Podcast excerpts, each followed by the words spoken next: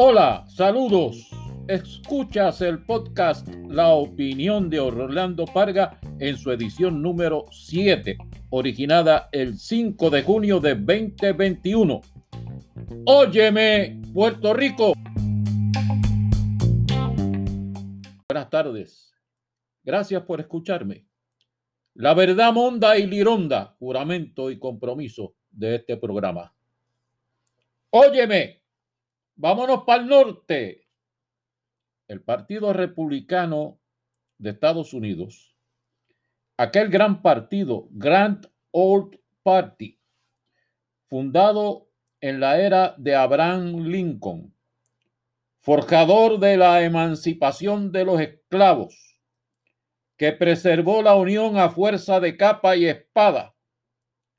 Partido que después de la gran tragedia de la guerra civil timoneó la era de la reconstrucción bajo el liderazgo de U.S. Grant, retomada luego bajo la presidencia de Teddy Roosevelt. El gran partido que bajo Dwight David Eisenhower puso proa a la prosperidad de la década de los 50 del siglo pasado, que enfrentó la ofensiva comunista de la Guerra Fría, que luego pudo superar la otra gran tragedia de Vietnam para iniciar la reapertura de relaciones con la China comunista y alejar el espectro de una tercera guerra mundial bajo la presidencia de Richard Nixon el partido bajo cuya égida se lanzaron nuevas políticas de prosperidad económica que desmanteló el muro de Berlín y precipitó el colapso del imperio comunista ruso bajo la presidencia de Ronald Reagan. Aquel Grand Old Party de tiempos idos se fastidió. Lo fastidió Donald Trump. Yo recuerdo, no se me olvida, aquella campaña de primarias de 2016. Rick Perry, Scott Walker, Bobby Jindal, Lindsey Graham, George Pataki, Mike Huckabee, Carly Fiorina, Rick Santorum, Rand Paul, Chris Christie, Jim Gilmore, Ted Cruz, Marco Rubio, Ben Carson, John Kasich, Jeb Bush, Donald Trump. 17 aspirantes a la nominación presidencial del GOP, del GOP. Y yo recuerdo cuando Donald Trump bajó majestuosamente por aquellas escaleras automáticas del Trump Tower en New York para comenzar su candidatura diciendo aquellas barrabasadas de que los inmigrantes mexicanos eran pillos que venían para ultrajar mujeres. Ah, y que si a él se le ocurría ir a la Quinta Avenida y matar a alguien, el pueblo, no obstante, seguiría queriéndolo y aclamándolo. Y todo aquello fue el comienzo del final lo peor estuvo entonces por venir con los disparates de cuatro años de presidencia de Donald Trump en Washington y el catastrófico desenlace al provocarse el 6 de enero pasado el primer golpe de Estado para tumbar al gobierno en la historia de Estados Unidos. Pero esto no para ahí. Por eso yo te digo y te repito que el GOP se fastidió. Óyeme tú, republicano que estás en sintonía. El 75% de los republicanos encuestados compra el embuste de que a Trump le robaron las elecciones del 2020. Y el 35% de los republicanos encuestados votaría por él en las próximas elecciones de 2024.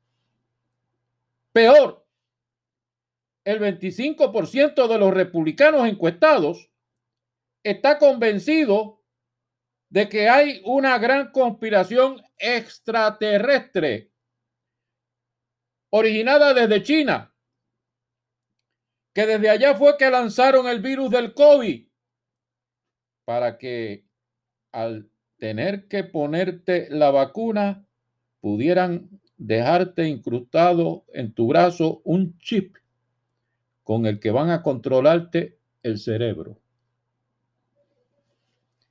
Y hay miembros del Congreso republicanos que andan diciendo por ahí descaradamente en la frente a las cámaras de la televisión que esto que pasó el 6 de enero era que eso eran unos turistas que estaban visitando el Capitolio allá en Washington y lo dicen con su, con su carita inocente, riéndose. Riéndose de ti, ¿sabes? De ti es que se están riendo.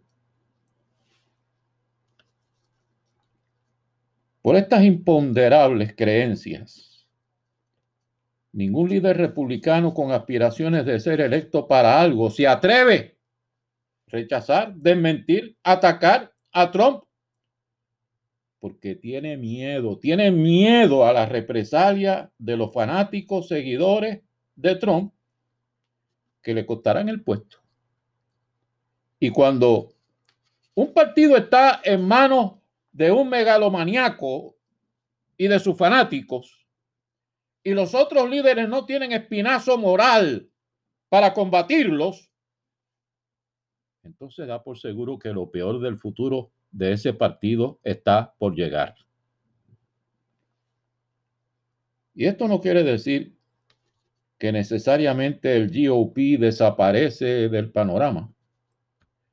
Lo que desaparecen son las oportunidades de ganar las próximas elecciones presidenciales y de tener control en el Congreso de Estados Unidos. La gran democracia americana necesita de dos partidos principales. Pero tienen que ser partidos que estén a la altura del rol que América representa para el mundo entero y para todos nosotros como sus ciudadanos. Y siempre hay espacio para los lunáticos, pero espacio únicamente para el entretenimiento, no para tomar decisiones a nombre de nosotros.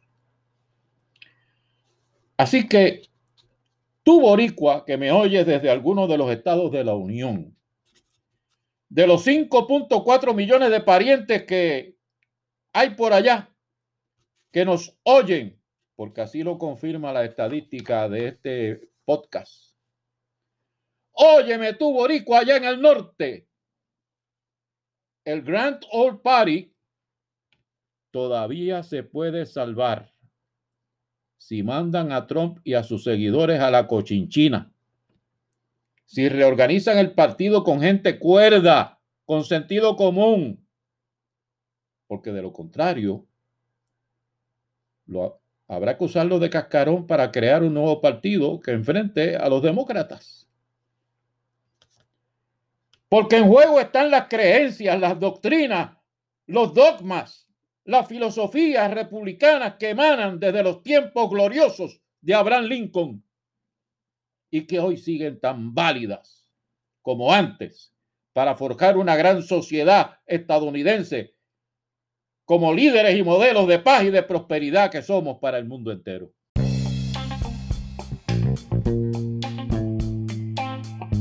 A Monda y Lironda.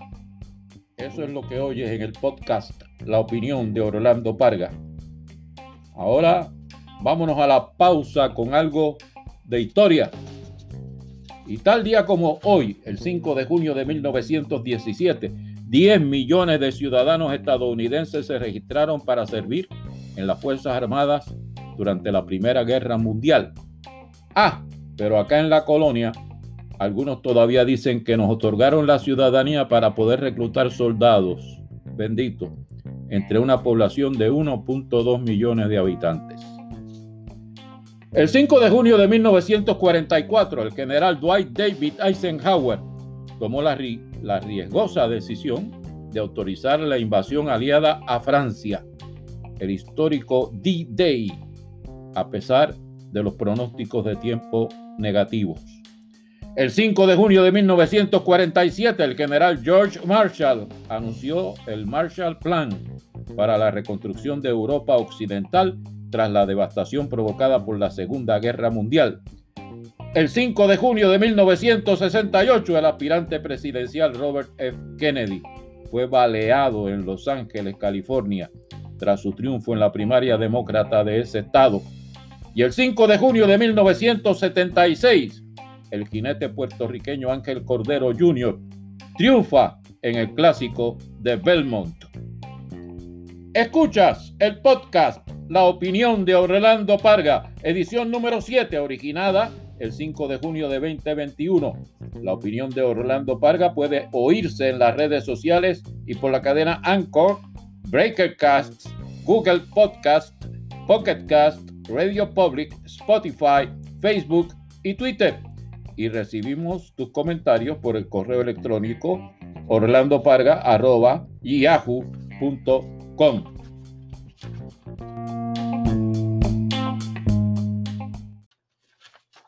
Y volvemos a la carga. Consumatum est. La transición de la Autoridad de Energía Eléctrica a Luma Energy ha comenzado. Hay miles de servidores públicos, empleados de la autoridad, caminando al garete, repartidos en las agencias de gobierno con escaso o ningún criterio científico de en qué lugar o actividad profesional son más valiosos al interés público y a su propia satisfacción profesional como empleados. En algunas agencias, recibidos con sensibilidad y actitud positiva, en otras, no tanto, aceptados a regañadientes y tratados dicho con franqueza, con las patas. Ya informaremos dónde y quiénes, con nombre y apellido, son los que han actuado irresponsablemente en este triste proceso. Asimismo, dan comienzo los pleitos en los tribunales de las instituciones, entidades y personas que se han visto perjudicados por este contrato y surgirán lenta pero inexorablemente de esos procesos judiciales, surgirá la verdad sobre la actuación de los que tuvieron a cargo pactar este contrato. A ver si es verdad que tuvieron como su norte y exclusivo propósito representar y defender el interés público y el bien común del pueblo de Puerto Rico porque por más que traten de ocultarla y de sofocarla, la verdad siempre emerge triunfante, apuntando con dedo acusador a todo aquel que nos falle y nos traicione. Y sobre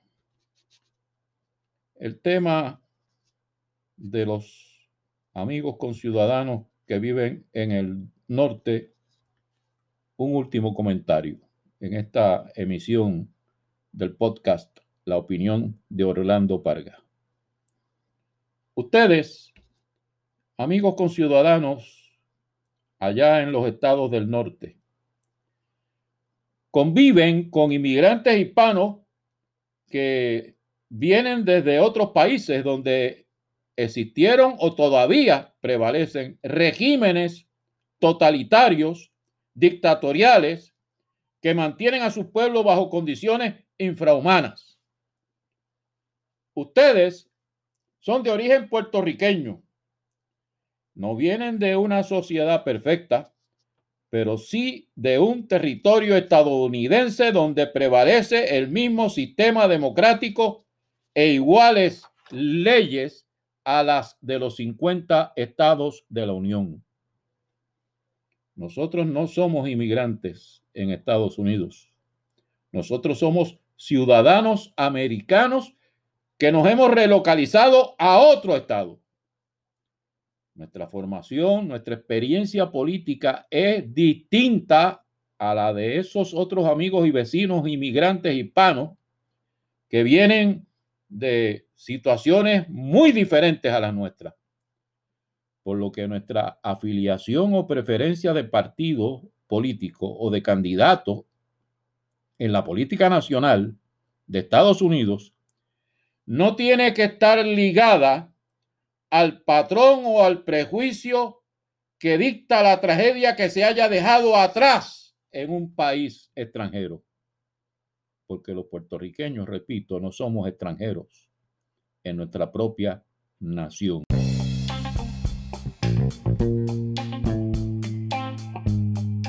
La verdad monda y lironda. Eso fue lo que escuchaste en la edición número 7 del podcast La opinión de Orlando Parga. Nos escuchamos la semana próxima cuando con la ayuda de Dios regreso para hablar contigo.